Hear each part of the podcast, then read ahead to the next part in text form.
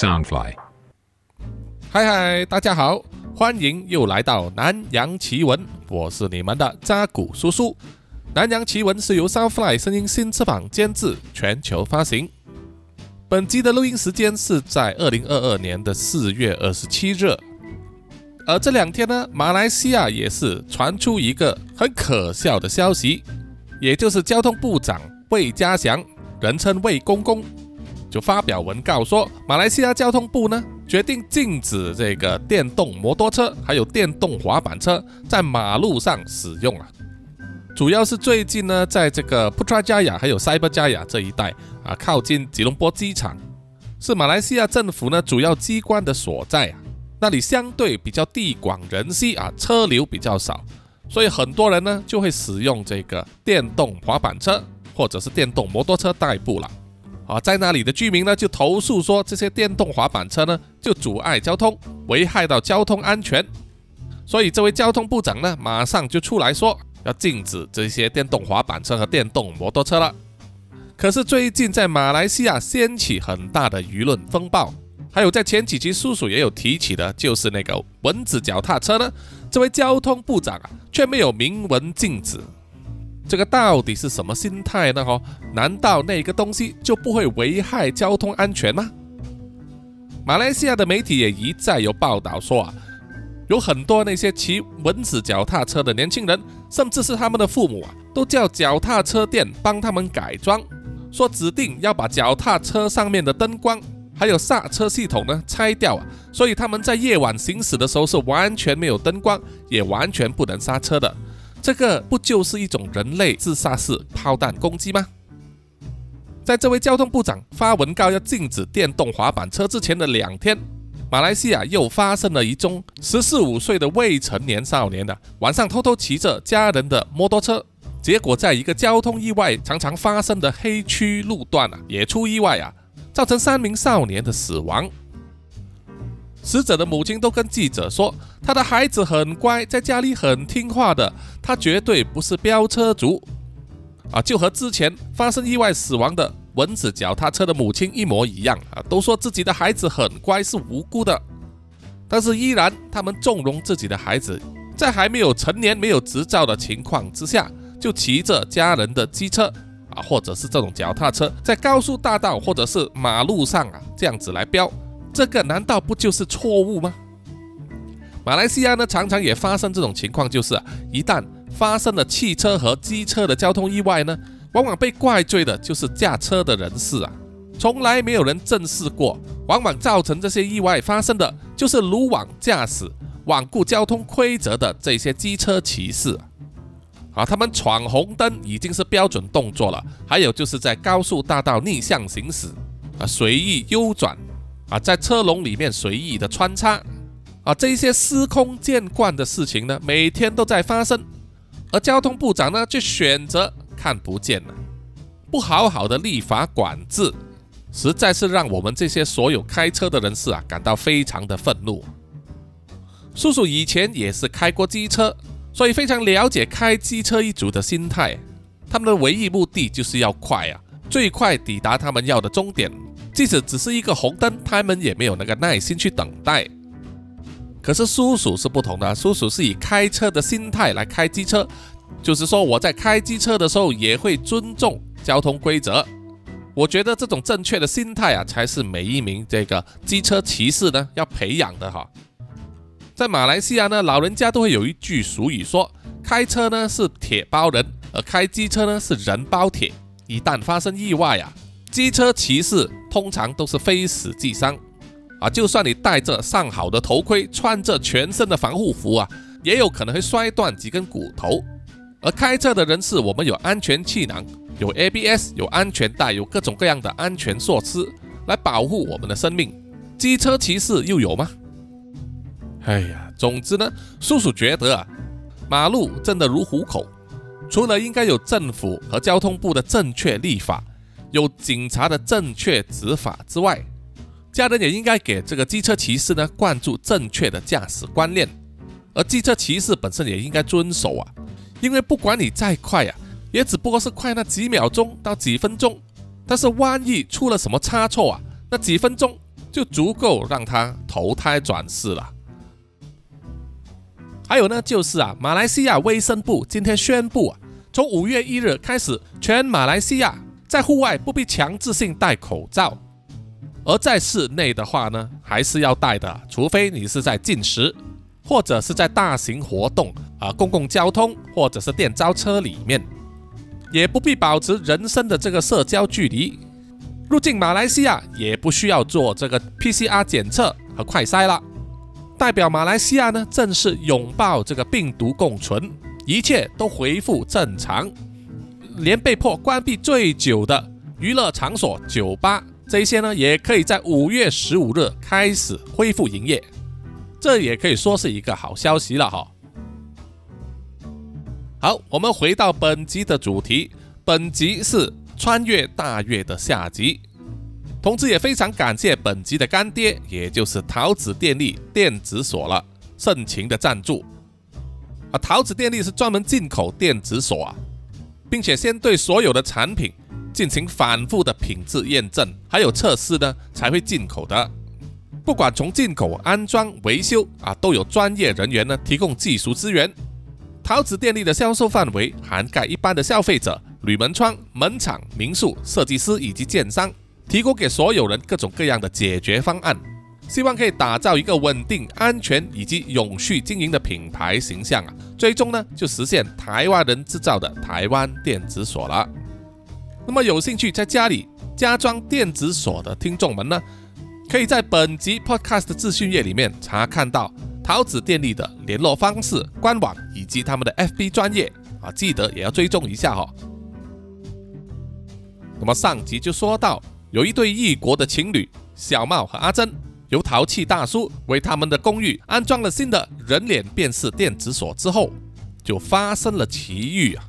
首先就是阿珍在夜晚无预警的穿越到了彰化和美的卡里善之树，得到了神秘老人送给他的一把彩虹伞。而隔天早上醒来的时候啊，他打开门后，却发现自己穿越去了十四世纪的大越帝国。边境的城市叫做怀城，引起了当地居民的轰动。在当时不知道怎么处理状况的小茂和阿珍，就自称自己是神的使者，获得怀城的守城将军黄志超将军呢招待。没想到当天晚上就发生了蒙古军团围攻怀城的事件，小茂和阿珍被迫挺身而出，站在怀城的城墙之外，独自面对大批的蒙古军队。没想到，凭着他们手上的电子锁、彩虹伞以及阿珍包包里面的各种道具，居然吓退了蒙古军团。这让怀城的士兵和居民非常的高兴，把他们两人奉为神明，欢天喜地的在庆祝啊。但是黄志超将军的母亲黄嬷嬷却独自躲在角落里面，观察着小茂和阿珍的一举一动啊，并且在筹划着不知什么阴谋。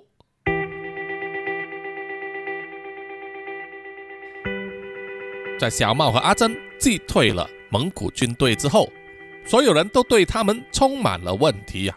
大家都迫不及待的要发问，连黄志超将军自己也很想知道，但是他并不方便啊直接问，所以他的妹妹黄英就成了最好的发问人了。黄英长得非常的漂亮，而且还主动热情，对小茂的一头金发和外国人脸孔感到非常的有兴趣。经过这一次退敌的表现之后，更加是倾慕了。在庆功宴上啊，完全就像是小茂的女朋友一样啊，黏在他的身边，一面给他倒酒送吃的，一面发问各种问题。哎呀，小茂大人呐，我们听说阿珍大人自称是九天玄女的姐妹，那么请问小茂大人，您是什么名号的神呢？小茂因为一直被灌酒，有点嗨了。再加上被所有人捧上天呐，心情非常的兴奋，开始语无伦次了。他说：“呃，你问我是什么神？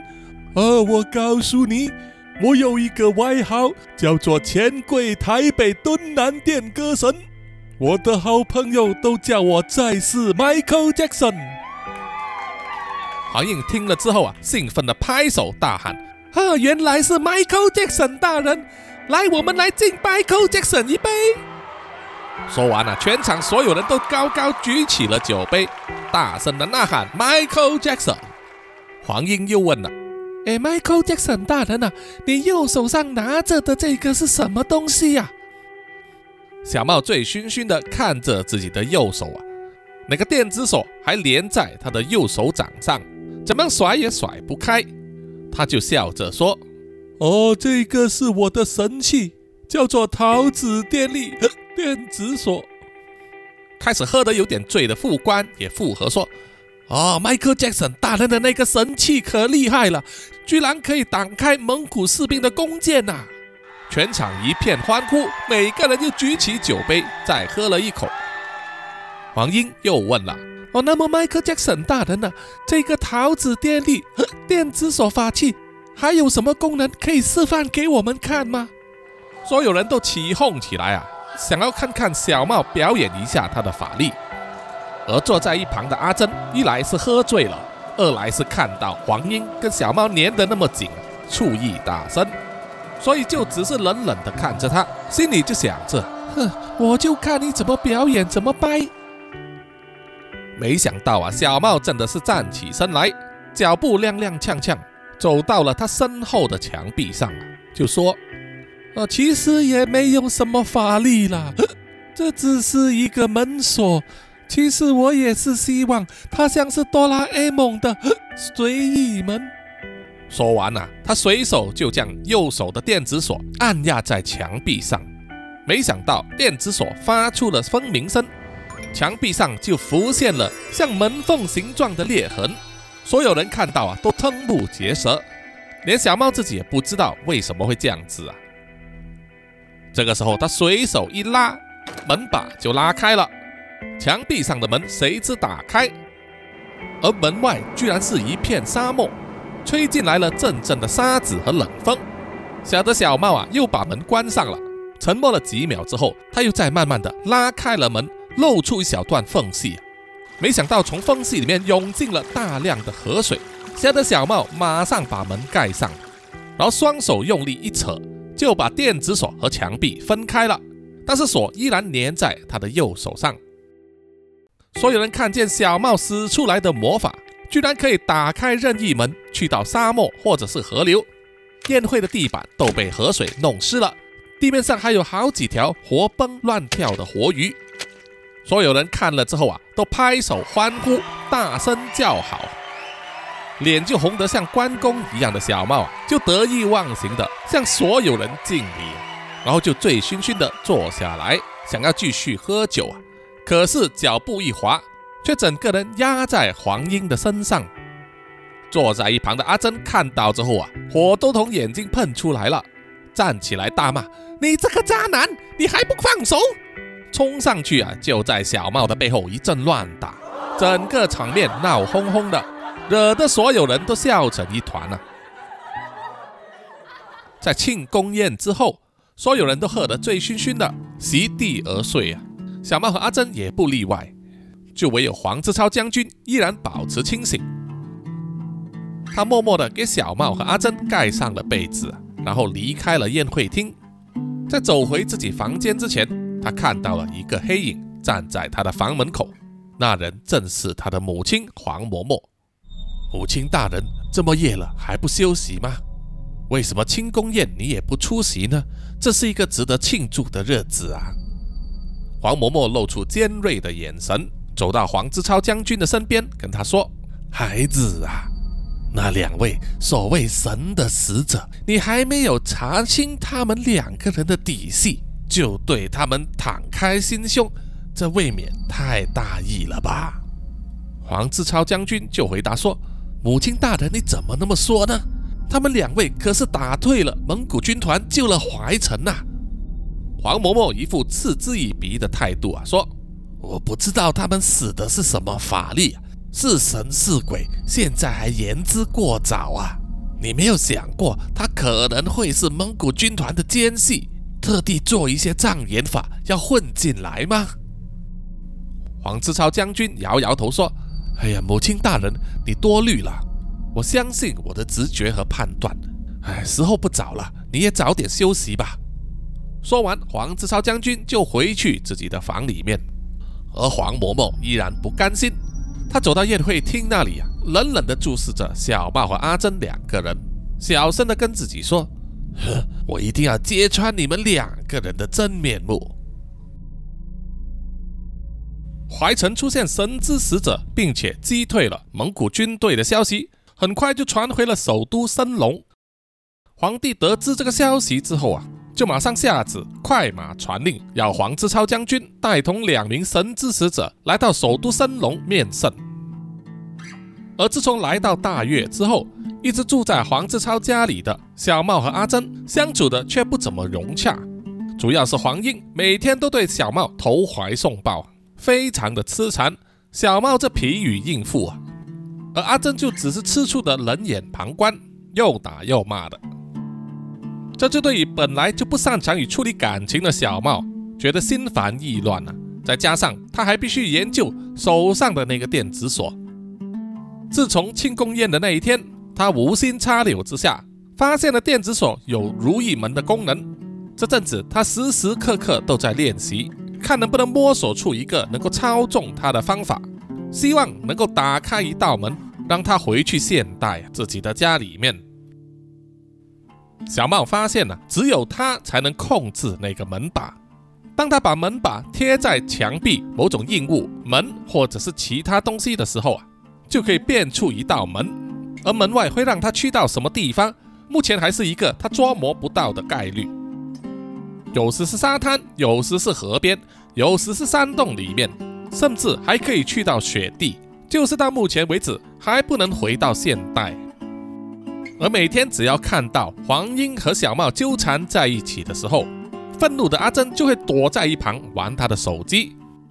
问题是啊，经过几天的尝试，他手机的电池已经剩下不到百分之二十，既无法联网，也无法充电。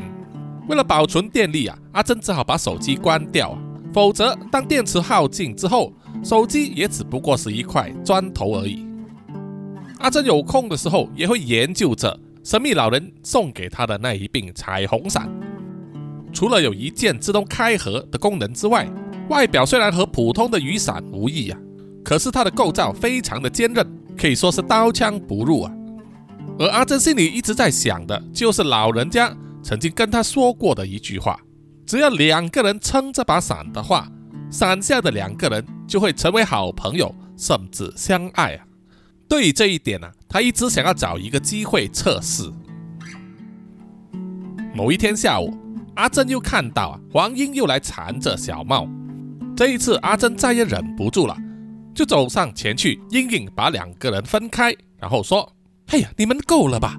整天在公共场合里面搂搂抱抱的，你看成什么样子？”小茂连忙解释说：“哎哎呀，阿珍，其实我没有啊，你都知道我没有这样子做的。”黄英却没有退却啊，他反而紧紧抱住小茂的臂弯，然后说：“哎呀，九天玄女大人恕民女不敬，我和 Michael Jackson 大人相处的那么愉快，就像是命中注定天作之合。九天玄女大人应该祝福我们两人才是啊！”阿珍听了，气得咬牙切齿地说：“哼，什么天作之合？小茂啊，你马上告诉他我们是什么关系！”小茂一时之间支支吾吾，黄英却不给小茂机会啊，直接插话说：“你看，迈克杰森大人都没有说话，想来两位大人根本没有关系吧？还是说是九天玄女大人你一厢情愿呢？”阿珍更加的生气了，她不愿先说出自己是阿珍女朋友的身份呐，她更加生气的是小茂没有马上说出他是自己的男朋友的关系，一气之下。阿珍狠狠地踩了小茂一脚，哼，随便你们吧，然后就转身离去了。惊慌的小茂想要追上去啊，可是却被黄英拉着，缠着要跟他去游玩。既愤怒又失望的阿珍在屋子里走着走着，就看见不远处的花园那里，副官拿着一封书信交给了黄志超将军阅读。不久之后，就吹起了一阵风，然后啊。天空居然下起毛毛雨来！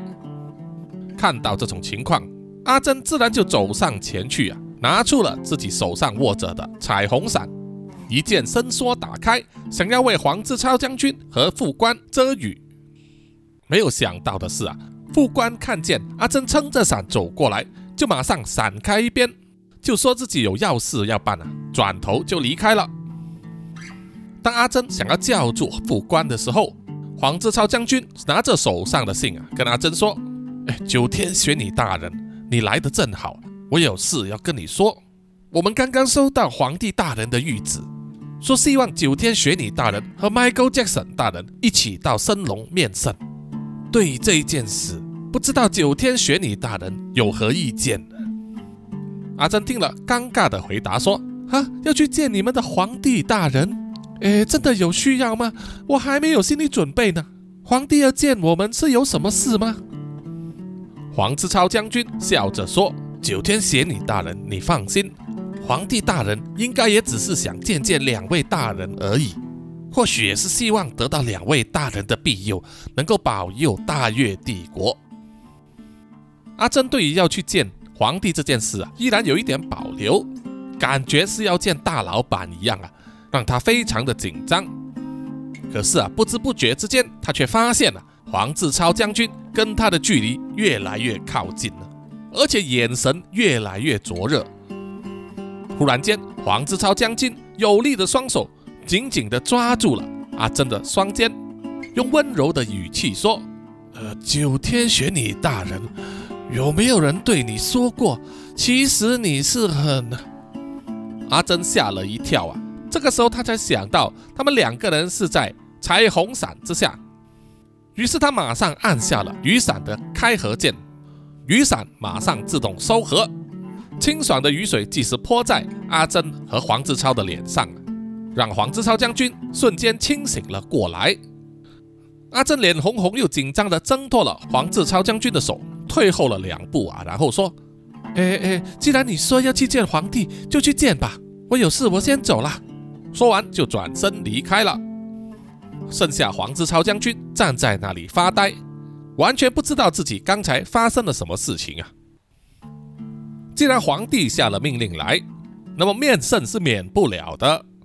于是黄志超将军就带着小茂和阿珍要出发前往首都升龙，随行的只有几个士兵，还有黄英，而副官就负责留守在怀城。整个路程大概需要两天左右。由于小茂和阿珍不会骑马，所以他们就坐在马车里面，浩浩荡荡的就出发了。在离开怀城的时候啊，居民们都非常热情的欢送小茂和阿珍，并且送上了大量的食物、水果和蔬菜，依依不舍的看着他们离开。知道了这个面圣的消息之后啊，黄嬷嬷心想啊，不得了啊！他一直认为小茂和阿珍是间谍，甚至是恶魔。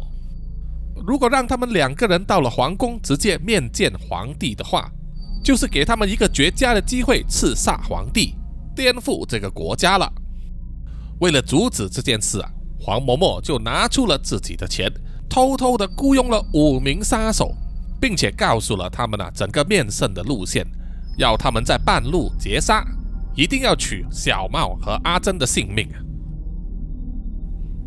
在前往首都升龙的路途之中，阿珍不想看见在马车里面黄英对小茂的各种痴缠，于是他就想到要使出激将法，就跟黄志超将军说，他要学习骑马，要黄志超将军教他。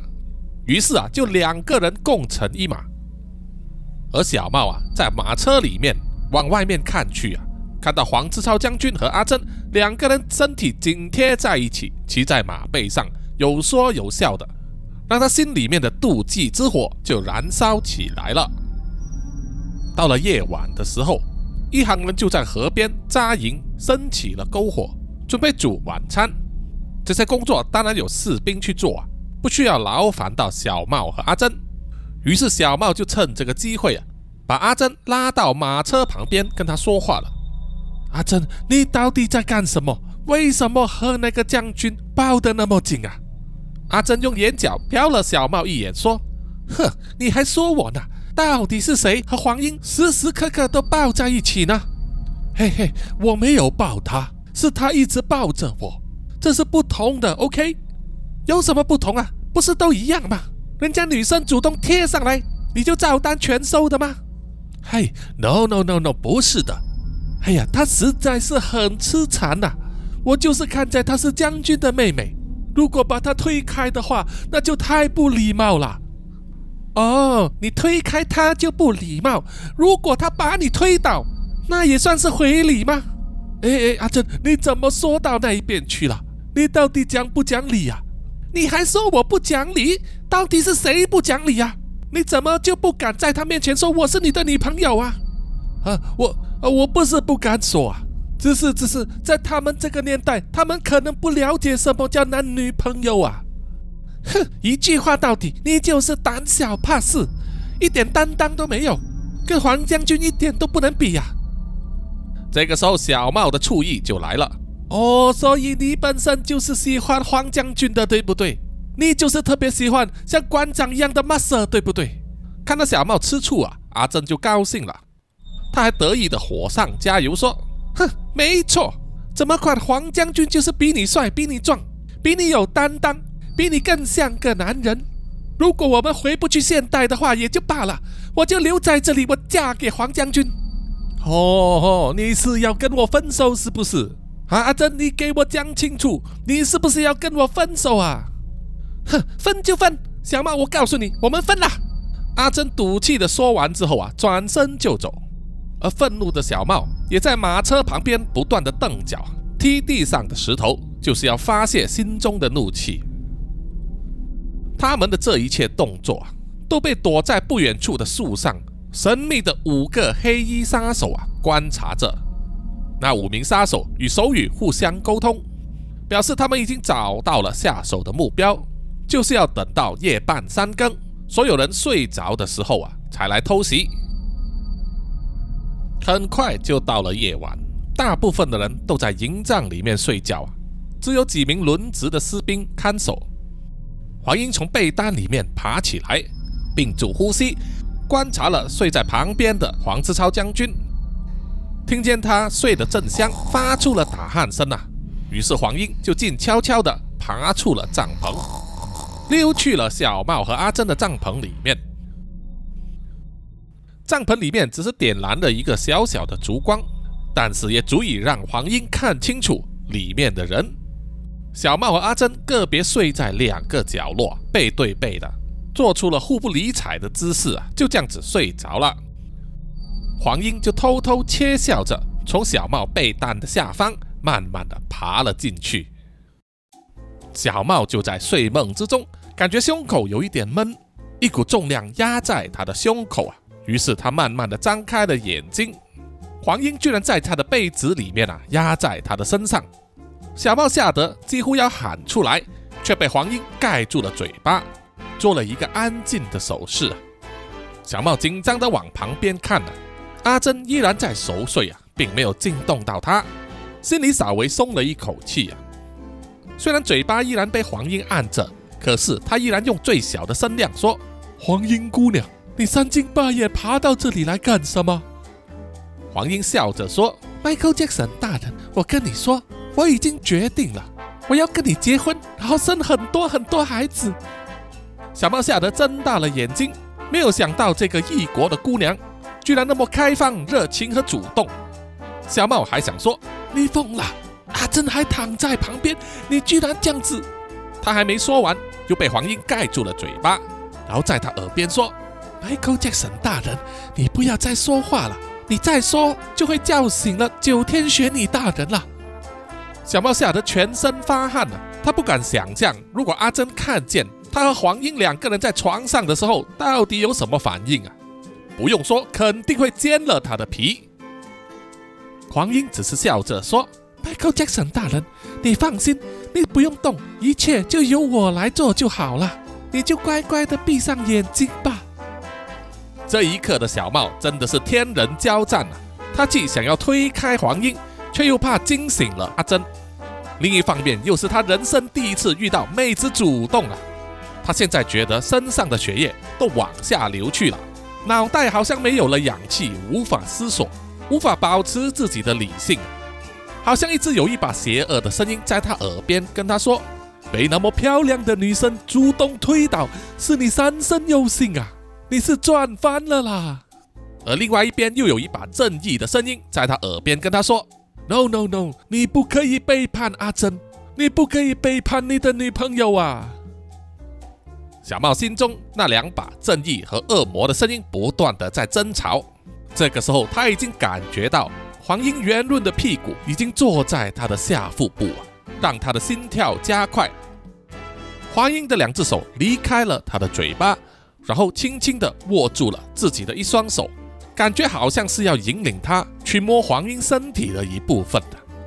这个时候，黄英慢慢地摆弄着小茂的左手，让他的左手握拳。然后伸直了食指和中指，放进自己的嘴巴里面呢，用温热的石头舔着，那种温度和触感，让小茂全身的血液都跑到下半身去了。眼看他的理智线就要断开了，接下来的画面啊，迅速的在小茂的脑袋里面脑补，啊，他也是看过很多 A 片的情节的。下一步呢，女方应该这样讲，然后男方又应该这样讲。最后两个人就这样这样这样了。可是等了几秒钟之后啊，期待的画面却没有发生。小茂开始觉得奇怪了，于是他就慢慢的睁开了眼睛，就发现了黄英虽然骑在他的腹部上啊，右手握住了小茂的左手，而左手却做了一个握住东西的姿势，让小茂的食指和中指在左手里面进进出出，好像是在撸管的动作。小茂就说：“哈黄英姑娘，你到底在干什么？”黄英就笑着说：“啊，我们在生孩子啊！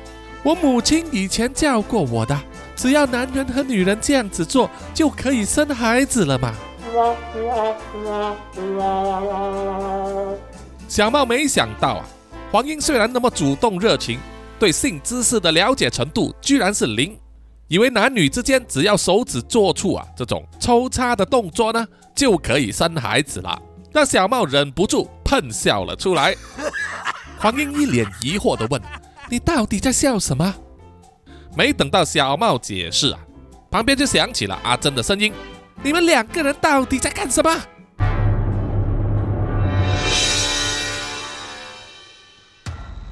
突然之间，一柄短刀割破了帐篷。冲进来了一个黑衣杀手，而帐篷的门口也走进来了另外一名杀手啊，两个人都是手持短刀，一瞬间扫视了整个帐篷里面啊，发现居然有三个人，而不是预想中的两个人呐。其中一名杀手就做了一个割喉的手势，暗示要把所有人都杀光。于是他们就挥起刀来，一个刺向了阿珍，另外一个就刺向了黄英。阿珍大喊一声，把盖在身上的被单抛起来，盖住了杀手啊，阻挡了他的视线。他手上的刀子依然刺下来，不过却刺中了床铺。阿珍一个翻身就滚到了地上。另外一名杀手的短刀刺向黄英的喉咙的一瞬间，小猫举起了他右手的电子锁，挡住了短刀。而黄英也失去了平衡，身体向后翻，倒在了地上。撞倒了蜡烛，整个帐篷里面顿时变得黑暗一片。他们的尖叫声惊动了看守的士兵。这个时候，其他三个躲在周围的杀手也行动了，他们迅速冲了出来，攻击正在站岗的士兵。听到声音之后，惊醒的黄志超将军你马上拔出放在身边的佩剑，冲出帐篷来。他马上想到。有人可能来夜袭，要伤害小茂和阿珍，于是啊，他就快步要冲过去他们的帐篷那里，却被一名杀手拦路，乒乒乓乓的两个人就交手起来。而在窄小的帐篷里面一片混乱啊，五个人纠缠在一起混战，整个帐篷也倒了下来。花了好一番时间之后啊，最先爬出来的是小茂，他看见帐篷周围啊杀声四起。士兵和杀手们正在交战呢，吓得他蹲下了身子。这时候他发现了一双玉腿伸出了帐篷外，一看就是女生的腿了。于是小茂就抓住了那一双腿，用力的往外拉。结果拉出来的是黄英。黄英虽然惊慌失措，啊但是也第一时间的紧紧抱住了小茂，连番说感谢。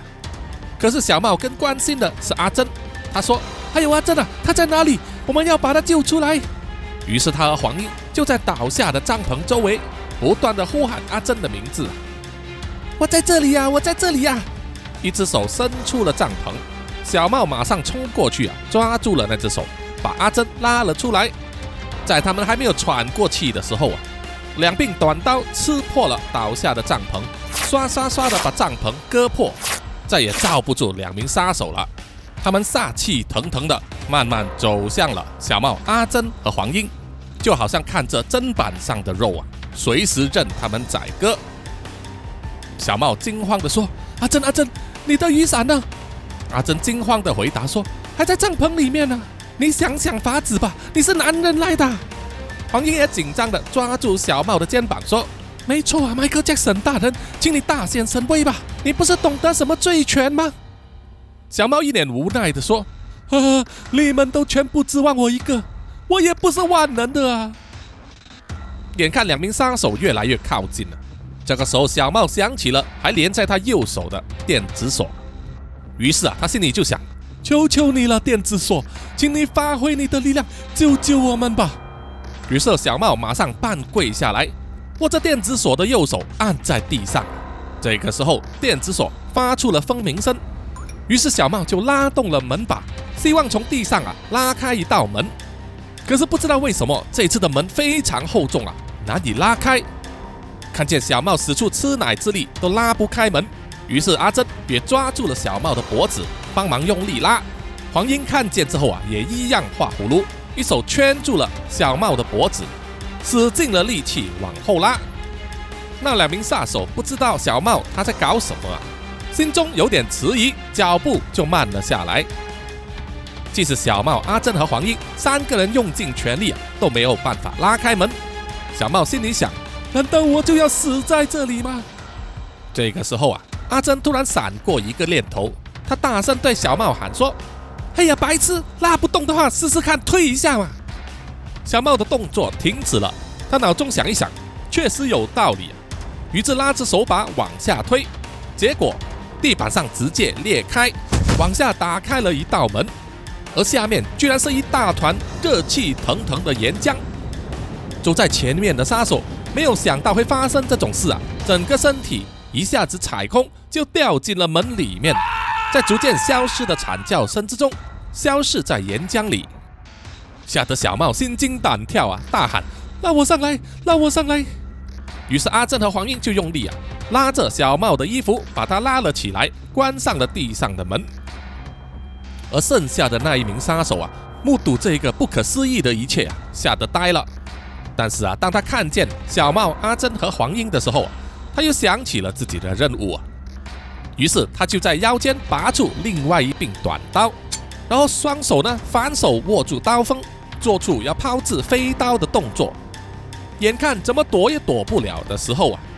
横空突然传来“嗖”的一声，一支箭划破了空气，刺穿了杀手的脑袋，让他整个身体也软软的倒在地上。而射箭的人正是黄志超将军，他和其他士兵们已经把所有的杀手都杀掉了，在千钧一发之际救了小茂、阿珍和黄英。阿珍问将军：“到底是谁要来杀我们呢？是蒙古军吗？”黄志超将军喘着气说：“有这个可能，很可惜没能留下活口，不然就可以问个明白了。看来我们不能在这里久留，必须尽快赶去王都。”阿珍就转头跟小茂说：“你呀，不会试一试用你手上的那个东西开一个随意门去皇宫吗？”小茂无奈地回答说：“呃，这这我不知道怎么操作啊。”这不是我要开什么地方就会开到的啊！阿珍用力的拍打了小茂的手臂啊，大骂他说：“你不多试几次怎么知道？你每次就是这样子没有恒心，做人要持之以恒嘛！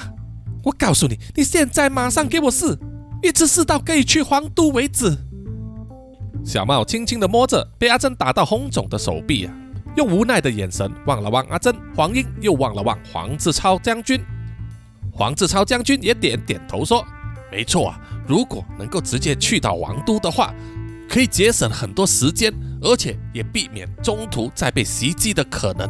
你看，我们有几位兄弟受伤了，如果不及时给他们治疗的话，他们会死的，而且也会削弱保护你们的力量。”小茂无奈地说：“好吧，那么我就试试看喽。”于是啊，他就走去了一个没有倒下的帐篷那里啊，轻轻把右手连着的电子锁按压在帐篷门口的布上，电子锁又传来了蜂鸣声。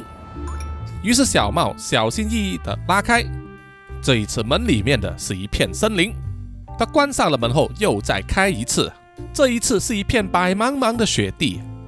于是小茂把门关上，不断的又再开，不断的尝试啊。所有人都全神贯注地注视着小茂做这个动作。无奈的是啊，花费了整整五分钟，开了接近一百次门之后啊，依然没有他们想要去的地方。小茂的手也累了，心里想着再多开一次，如果失败的话，他就放弃了。没想到这一次一打开，却是一间房间。这间房间里面的摆设井井有条，而且装饰也算是豪华。绝对不是一般人的家里。小茂探头进去看啊，正前方一张床上，一对在床上睡觉的老夫妇被吓得跳了起来，大声的呼喝：“是谁呀？”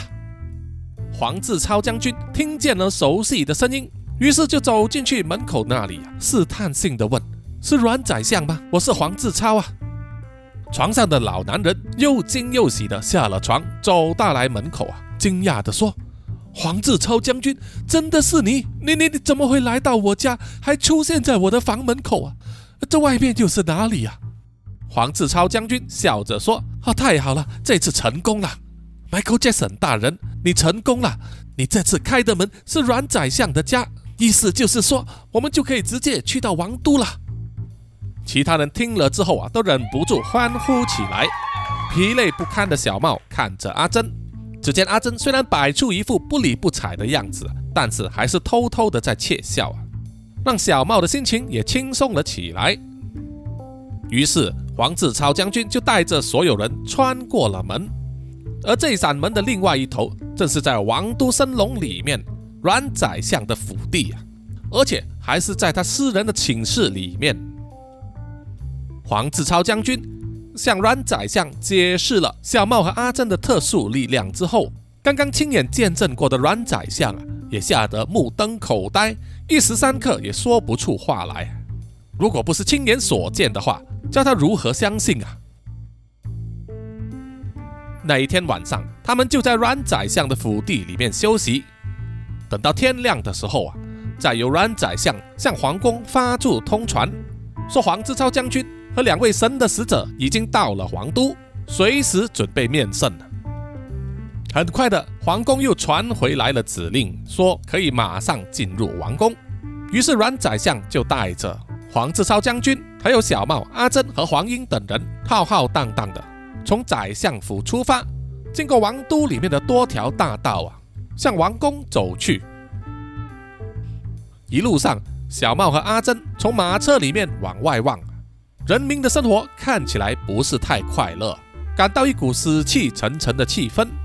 宰相就叹了一口气呀，跟他们说：“大越帝国刚刚经历一番权斗啊，被现在的国王平定不久，现在又有边界上受到蒙古军队的威胁，国家需要大量的人力和资源组建军队才能够抵挡，所以人民的税负很重，生活困难。”希望两位神之使者来到大越帝国，可以帮一帮他们，尽快平定战事，让百姓有好日子过。小茂和阿珍听了之后啊，也非常同情大越帝国的子民，可是他们非常清楚自己的力量实在是微不足道，到底怎么样才能够帮助到他们呢？自己也说不上来。很快的，他们就进入了王宫。来到了国王的议事厅外面等待。这个时候啊，他们可以听见在议事厅里面有人正在大声的吵架。小茂就小声的问阮宰相啊，到底里面在吵什么？宰相就说，现在里面大越国王正在和占婆国王商量这结盟的事情，希望能够共同抵御蒙古军团的侵略。可是，在条件上啊，一直谈不拢。如果不能成功结盟的话，光凭大越帝国是很难抵挡得住蒙古军团的。小茂一面听一面点头啊，他大概知道占婆帝国和大越帝国的西边相邻，占据了现代越南、辽国、柬埔寨的一部分，也曾经有过强盛的辉煌时期。在历史上确实有大越和占婆联手抵抗蒙古军的战役。即使如此，到了十九世纪初期，占婆帝国还是被后期的大越帝国，也叫做越南灭了，大大的扩张了越南的领土啊，成为今时今日越南的版图。当议事厅里面啊，两国国王吵得不可开交的时候，传令官走进去，向大越国王通传了一声，于是大越国王就马上邀请阮宰相、黄志超将军。还有小茂和阿珍两人进入议事厅。大越国王的用意啊，是想要借这个机会，向占婆国王展示啊，他受到神之使者的庇佑，借此可以谈判获得更有利的条件。果不其然，在他们几个人行了礼，并且经过逐一介绍之后，大越国王就要求小茂和阿珍表演一下他们的神力。在众目睽睽之下，小茂和阿珍不做也得做了。于是小茂啊，就走到议事厅一颗巨大的柱子上，然后把右手的电子锁按在柱子上面，电子锁发出了蜂鸣声。小茂就小心翼翼地打开了门的一个小缝隙啊。这个时候，就有几只蝙蝠飞了出来，吱吱叫的在议事厅的天花板上徘徊，乱飞乱窜。吓得在场的所有人都目瞪口呆，而黄志超将军已经见过这种场面了，有一点习惯了，于是就指示周围的一些士兵去把蝙蝠赶跑，稳住了场面之后啊，大越国王心里非常的高兴啊，觉得有神之使者在自己的国家里面呢，简直是如虎添翼了。而占婆国王的脸色反而变得凝重，他可能心里有点担心。如果神之使者可以帮助自己的国家的话，当然是最好了；否则就会成为一个最大的敌人。结盟这件事啊，真的要慎重考虑了。阿珍刚才已经听到了阮宰相的解释啊，心想如果能够促成这一次的大越帝国和占婆帝国的结盟，应该也不错。至少他们不用自己独自的面对蒙古军团了。于是他就走向前，向大越国王要求表演。获得恩准了，于是阿珍就拿出了他的彩虹伞，按下了一个按键，雨伞马上自动开合。在那个年代里面呢，皇宫自然也是有雨伞的，只是材质依然是以油纸、木材和竹枝为主，当然也不会有自动开合的功能。这一点呢，让在场的人觉得有点新奇了。接着。阿珍就邀请大越国王和占婆国王一起离开座位啊，站在议事厅的前方。占婆国王有些犹豫，可是看到大越国王爽快地答应了，于是他也跟着做了。当两位国王面对面的站在议事厅的中央的时候，阿珍就走上前去啊，站在两位国王中间为他们撑伞。当然了，阿珍自己呢，并不在伞下。一开始，两位国王还不知道会发生什么事啊，表情非常的疑惑。阿珍心里也是七上八下，有点犹豫。他心里啊一直在想，如果失败的话，要用什么理由来掰。不过啊，在十秒钟之后，两位国王就开始起了变化，互相用炙热的眼神看着对方，好像遇到了生平难得一见的知己一样。很快的就高兴的抱在一起。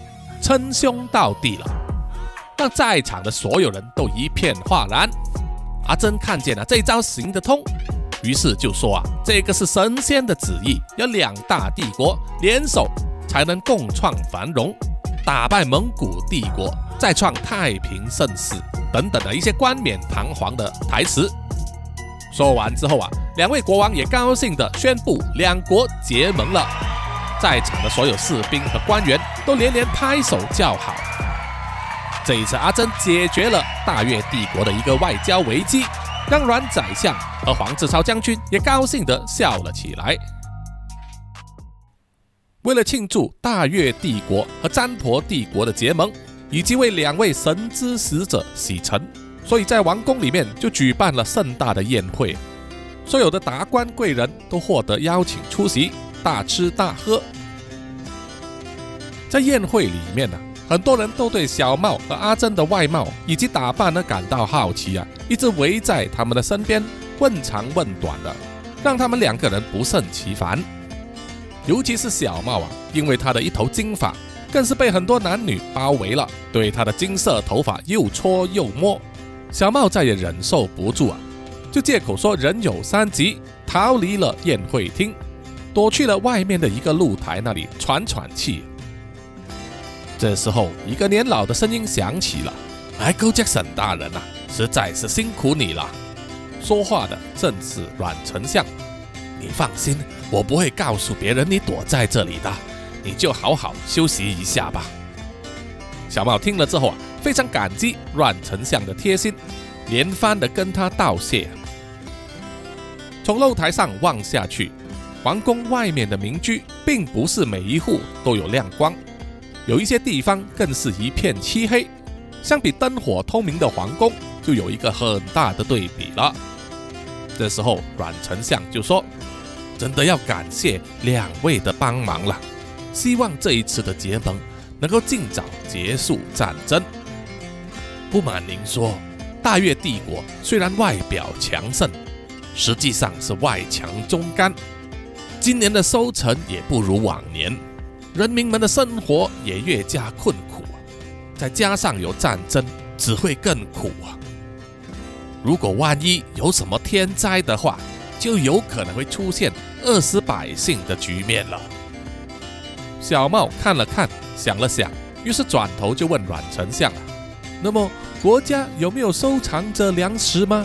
国王不能够开放粮仓，发放粮食还有金钱给人民嘛？”毕竟人民才是国家的基本呐。阮丞相听了，摇摇头说：“哎呀，这个问题非常的复杂，国王怎么会不懂这个道理啊？可是现在是在战争期间，每天就是要耗费金钱和粮食。如果国家没有足够的存粮的话，军队很容易就溃散，国家也就会灭亡了。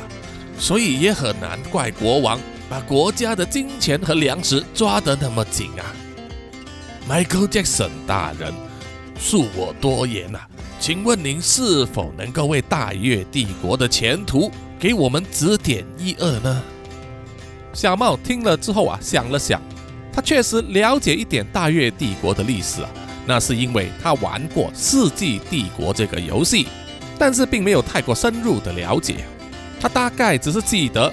未来的这几百年以内，大越帝国依然有大大小小的战争。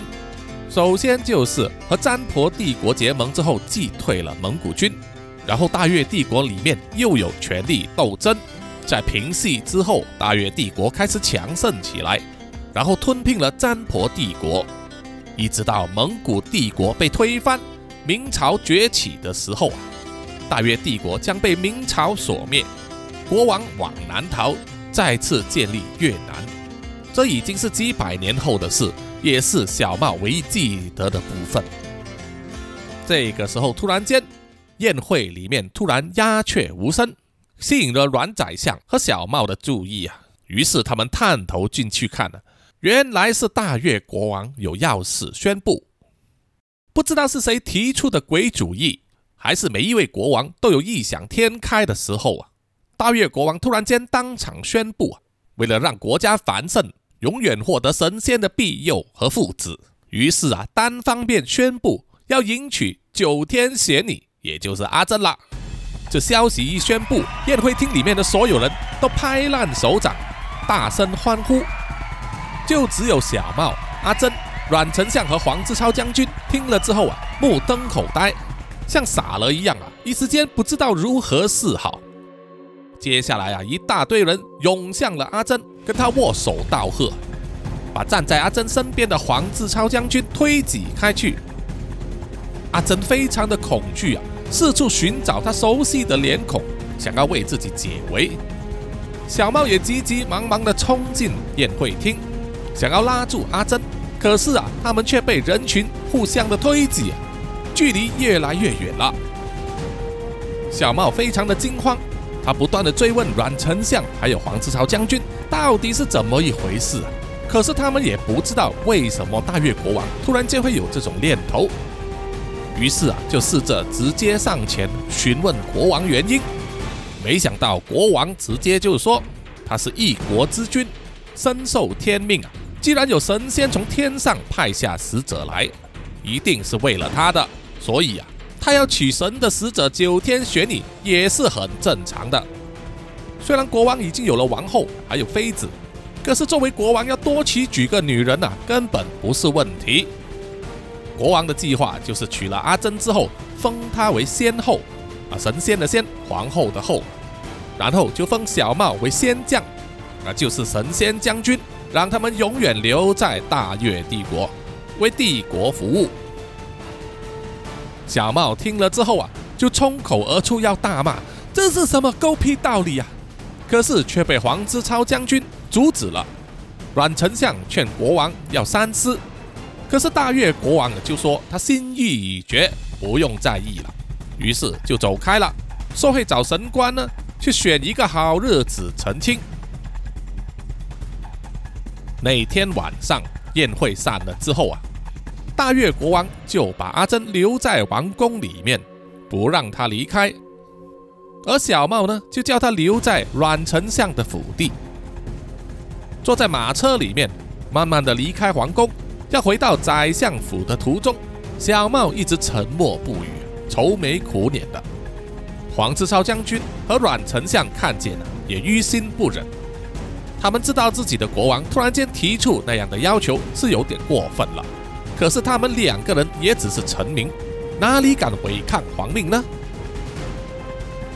阮丞相叹了一口气啊，跟小茂说：“Michael Jackson 大人啊，你不要气馁。”我会再找一个机会和国王说一下，劝劝他打消这个念头。黄志超将军也点头附和说：“是的，我也会觐见的。希望国王能够收回成命。毕竟啊，我觉得结婚是两个人的事，在九天玄女没有首肯之前，我个人是觉得国王不应该强迫结婚的。”小茂啊，哭丧着脸说：“哎呀。”不应该，当然不应该了。阿珍是我的女朋友啊，我们已经交往三年多了。不管我以后会不会跟阿珍结婚，但是国王是不能够这样子抢我的女朋友啊！请你们一定要帮我啊！请你们一定要帮我救阿珍啊！阮丞相就说：“啊，救？要怎么样救啊？救了之后，你们又要逃去哪里呀？”黄志超将军就说：“他们有随意门，他们要去哪里都行。当务之急就是要先救出九天玄女大人吧。”小妙看着连在他手上的电子锁，然后说：“没错，首先就是要救出阿珍。有了这个，就算不能回到现代，但是逃去哪里都可以。”阮丞相想了一想，就说：“嗯，好吧。”先回去我的府邸，我们从长计议。小茂点头说：“嗯，好的，我知道你们很为难，我也不想连累你们。可是无论如何，我一定要带着阿珍离开这里。”到了第二天，国王要迎娶九天玄女的消息已经传遍整个王都，王宫里面也非常的忙碌啊，正在筹备婚事。神官也选了一个澄清的黄道吉日，就是在七天之后。而工匠们也要连夜赶工，为国王和阿珍量身定做结婚的礼服。在这段期间，阿珍都被困在王宫里面，寸步不能离开。他非常的焦急啊！现在他身上带着的东西，除了彩虹伞，还有自己的包包之外，并没有一个像是小茂手中随意门的装置。所以要凭他个人之力逃离王宫，根本是不可能的，只能时时刻刻都在期望小茂能够使用随意门，突然来到他的房间里面啊，把他带走。小茂当然也是非常的紧张，即使像是阮宰相和黄志超将军这样的等级，没有国王的传召或者事先申请，也不得其门而入。这个时候应该怎么办呢？阮丞相运用他的力量，调查清楚了整个婚礼安排的详细，知道了王宫里面有安排皇都内最有名的裁缝拿新衣服给阿珍试穿，知道这是一个机会，于是就特别安排了黄英假扮成女裁缝，而小茂这男扮女装，拿着新做好的衣服进入皇宫要拜见阿珍。由于国王下令啊，禁止男人和阿珍见面。所以皇宫里面的守卫并没有特别提防女性，这就给黄英和小茂啊制造了机会。而被困在王宫房间里面的阿珍已经等待的非常不耐烦了，而且开始胡思乱想了。小茂，你这个王八蛋，你真的要丢下我吗？你真的要我和那个国王结婚吗？你这个狼心狗肺的渣男！如果我真的当皇后的话，我首先就是要砍了你的头。这个时候，门外传来噼里啪的声音，然后啊，房门就打开了，真吓了一跳。等他定睛一看，才发现走进来房门的是黄英和一个丑女人，他们打晕了守卫，闯了进来。黄英看见了阿珍，就说：“九天玄女大人，你没事吧？我们是来救你的。”阿珍就好奇的问：“啊，你们？”还有另外一个人是谁呀？小茂脱下头上的假发，露出他那一张涂满脂粉和唇膏的脸，大喊说：“是我啦！除了我还有谁呀？”阿珍看见小茂来了之后啊，心里非常的高兴啊，嘴角也忍不住笑了起来。可是心里又闹别扭，就用死鸭子嘴硬的口气说：“嘿，你这个死鬼，怎么这么迟才来？你是要我嫁给那个国王吗？”小茂二话不说，冲上前啊，就紧紧地抱住了阿珍，这让阿珍有点措手不及啊。小茂说：“No way，你是我的女朋友，我不会让你嫁给别人的。”阿珍第一次听见小茂亲口承认两个人的关系，心中还是十分的感动啊，忍不住眼泛泪光。小茂放开了阿珍，就转过头来对黄英说：“黄英姑娘，我想请你知道。”我爱的人一直都是阿珍，我们在一起已经三年了，所以，所以，请你明白。黄英听了之后啊，面露难过之色，但还是勉强的挤出笑容啊，说：“嗯，我知道了，我们快点逃走吧，此地不宜久留。”小茂和阿珍一起点点头啊，于是小茂就走过去门口那里，把门关上，然后把右手的电子锁按压在门上。电子锁发出了蜂鸣声，小茂心里不断的在默念：“拜托，拜托，让我们离开这里，最好让我们回去现代吧。”然后啊，他就深吸一口气，拉开了门把。门一打开之后啊，出现了熟悉的场景。阿珍大喊一声说：“哎，我记得这个地方，这是阮丞相的睡房呢。”小茂听了，高兴的说：“哦，那太好了，这样子就可以离开王宫了。你们快进去吧，进去。”于是他们三个进去之后，把门关上，就直接回到了阮丞相的个人卧室里面。他们走下了楼，到了客厅，就看见阮丞相和黄志超将军焦急的在等待他们回来。没有想到，一瞬间就回到自己的家里，这让他们两人都大吃一惊。啊，我不是送你们两个人进去皇宫吗？怎么又回到我家来了？阮丞相问。小茂高兴地说。哎，我们已经去了，回来了。你看，我把阿珍带回来了。黄志超将军和阮丞相看到阿珍之后，都高兴的上前啊，握住了他的手。久别重逢，阿珍也非常高兴啊。阮丞相说：“既然如此，事不宜迟啊，你们必须马上离开皇都。我已经给你们安排了马车，快点走吧。”小茂和阿珍双双点头。用力握住了阮丞相的手啊，代表他们的感激之心。黄志超将军就说：“来吧，我送你们一起走。”于是啊，小茂、阿珍和黄英又上了马车，在黄志超将军和他的亲兵带领之下，匆匆离开了阮丞相的宰相府。坐在马车里面呢，小茂把手上的电子锁按压在小小的马车窗户上。阿珍就问：“嘿嘿，你到底要干什么？”小茂回答说：“我感觉我已经抓到这个随意门的规律了，我现在要做一个尝试。”于是他小心翼翼地拉开了门把，观察窗口外面的世界，然后关上了门，又再开了一次，又在观察。阿珍就说：“啊，你这样子到底是在干什么？你看到了什么了？”小茂兴奋地说：“哦，我已经明白了，现在随意门的规律正在倒转呢。我现在看到的世界，是那一天我们在露营时被袭击之后看到的景色。也就是说，阿珍高兴地说：‘啊，我明白了。也就是说，如果开到一定次数的话，就可以回到我们的世界了。’小茂高兴地点头。于是他继续啊，用马车的窗口持续在尝试开门，希望能够尽快开到啊，回去现代的世界。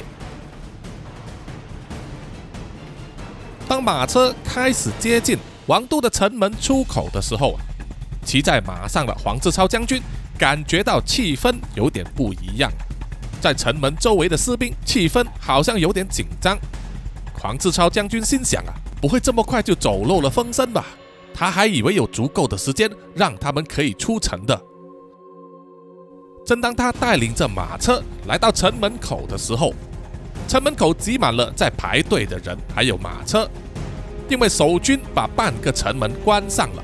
正在给每一个出入皇都的人进行检查，这就会拖延很长的时间了，对于他们的脱逃计划会有很大的影响。黄志超将军心里着急啊，这样子查下去的话，一定会穿帮的。他到底应该怎么办呢？这个时候，一把熟悉的声音叫住了黄志超将军：“儿子，你在这里干什么？”黄志超将军循着声音望过去。原来是他的母亲黄嬷嬷，正坐着马车，在约十名随从的陪同之下，过了城门的安检，进入了皇城。黄志超将军连忙解释说：“哦，母亲大人，呃，我已经面圣过国王了，现在准备回去怀城。”知子莫若父母啊！黄嬷嬷一看黄志超将军的表情，就知道他有所隐瞒。于是他就用像刀子一样尖锐的目光，扫视跟在黄志超将军身边的所有人，还有那一辆马车。然后他就问了：“哦，已经面圣完了吗？那么两位神之使者大人呢？”真是哪壶不开提哪壶啊！黄志超将军的心惊了一下，为了瞒骗过去，只好随便乱掰说：“呃，我听说他们还在皇宫里面。”黄嬷嬷听了之后啊。就死命盯着马车，然后问：“哦，是吗？那谁在马车里面呢？”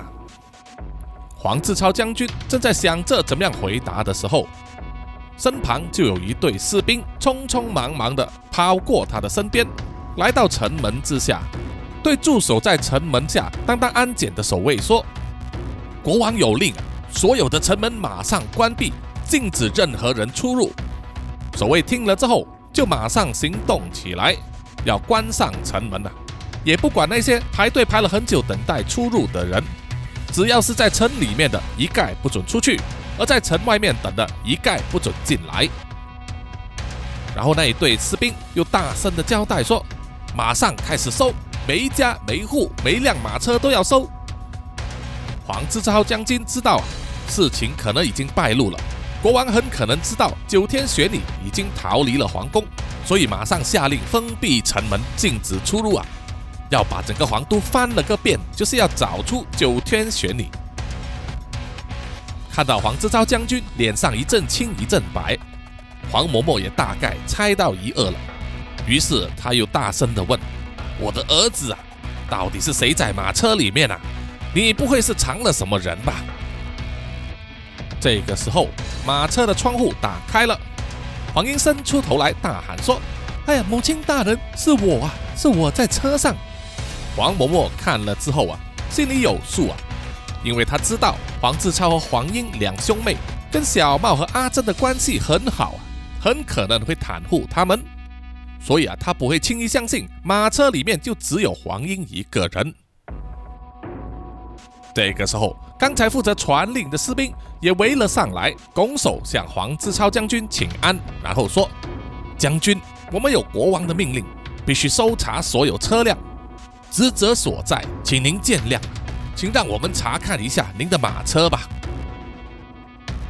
黄志超将军转头望了望黄英，黄英皱了皱眉头啊，轻轻的摇头，暗示现在还不是时候，请帮忙拖延一下。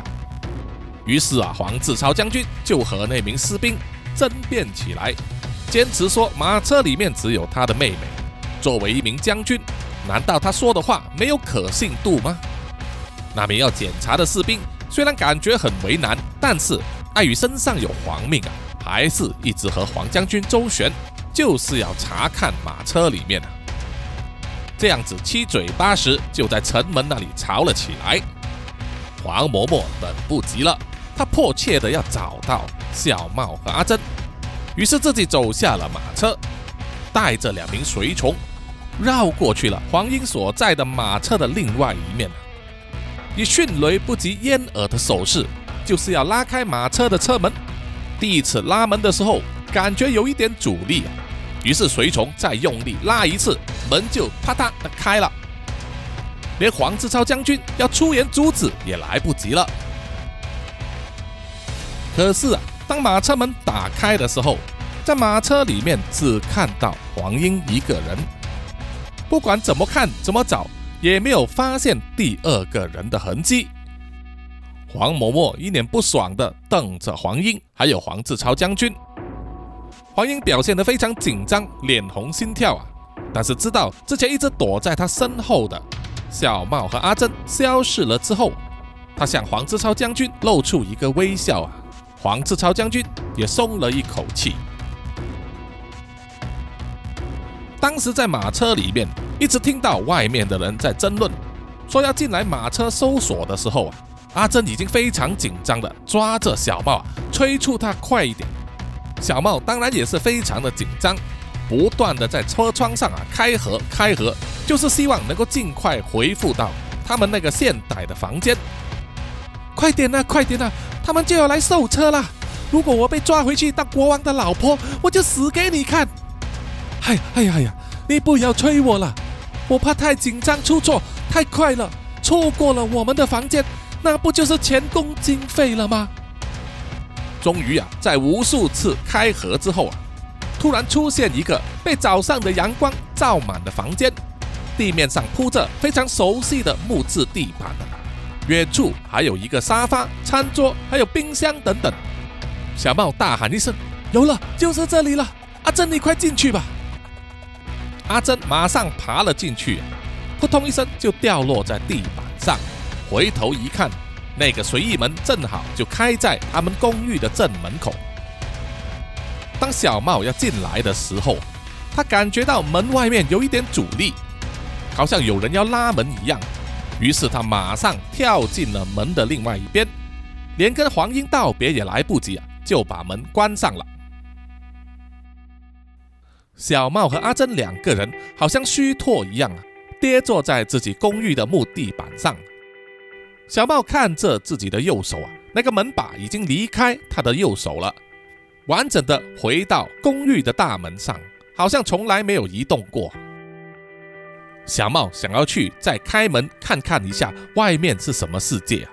阿珍紧张的拉住他说：“你别再开了，你再开，等下我们又不知道去到哪里了。”小茂说：“啊，如果这样的话，那么我试试用左手开呢？”阿珍拼命摇头说：“不要不要，不要再试了！你和我都不要开那个门了。上一次我开的时候，就突然间去了什么卡里善之术啊！”听我说，不要开！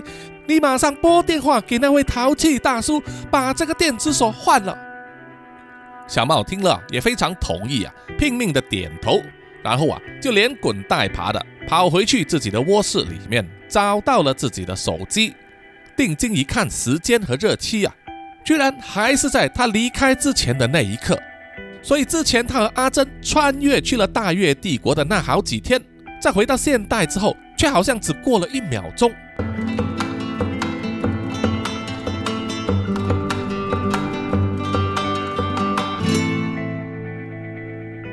好了，这个新的锁已经换好了。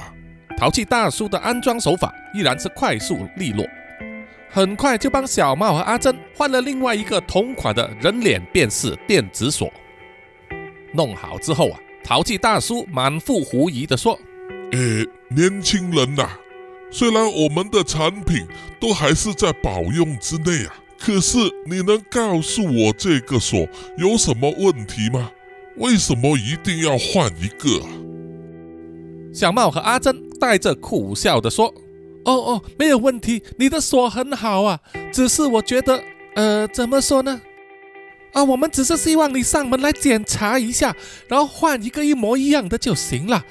其他的东西呢，呃我们都很满意的。啊，没错没错，呃，我们就只是普通人呐，我们只是希望开门的时候就可以正常上班就行了。哈哈哈，啊没有错没有错，啊，我们只要正常上班就行了，我们就只是普通人呐。淘气大叔听了之后啊。烧了烧脑袋啊，实在不了解这一对年轻的情侣到底说的是什么。不过既然客户有要求，他当然也要尽量满足了。在换好新的电子锁之后，淘气大叔就把这个人脸辨识电子锁带回去了家，放在了他的工作台上。等晚些时候啊，再拆开来检查一下，看有什么故障。只是啊，淘气大叔。把电子锁放在工作台之后就走开了，并没有留意到啊那个电子锁发出了蜂鸣声，然后整个工作台的桌面角落开始出现了门的缝隙，而这个门接下来又会通往哪一个世界呢？就唯有等淘气大叔来打开了。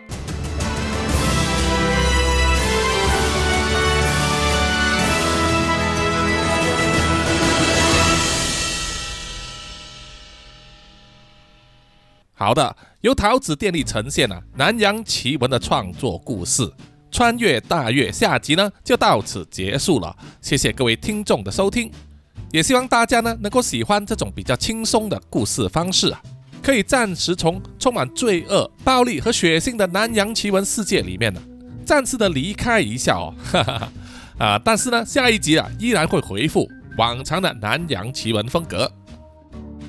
那么有什么意见和反馈的话呢？欢迎听众们通过南洋奇闻的 Facebook、IG、YouTube、Apple Podcast 还有 Mixer Box 呢，在上面给叔叔点赞留言啊！谢谢大家。好，那么在最后呢，请让叔叔念出所有赞助南洋奇闻的赞助者名单。首先呢，就是南洋探险家 Jimmy Chin、Johnson Wang、Aaron Yu、陈忠杰，还有夏明强。然后就是南洋侦查员二四公园、图子 Ralph 布。一直该、三地利、郑爱笑、三十三、洪志伟、Kinas、林家达、蔡小桦、肖玉颖、朱小妮、何彩凤、许家伟，最后还有新加入的南洋信徒 Shine 丽，还有许奈伟，谢谢你们，谢谢大家。那么我们下一集再见了哈，拜拜。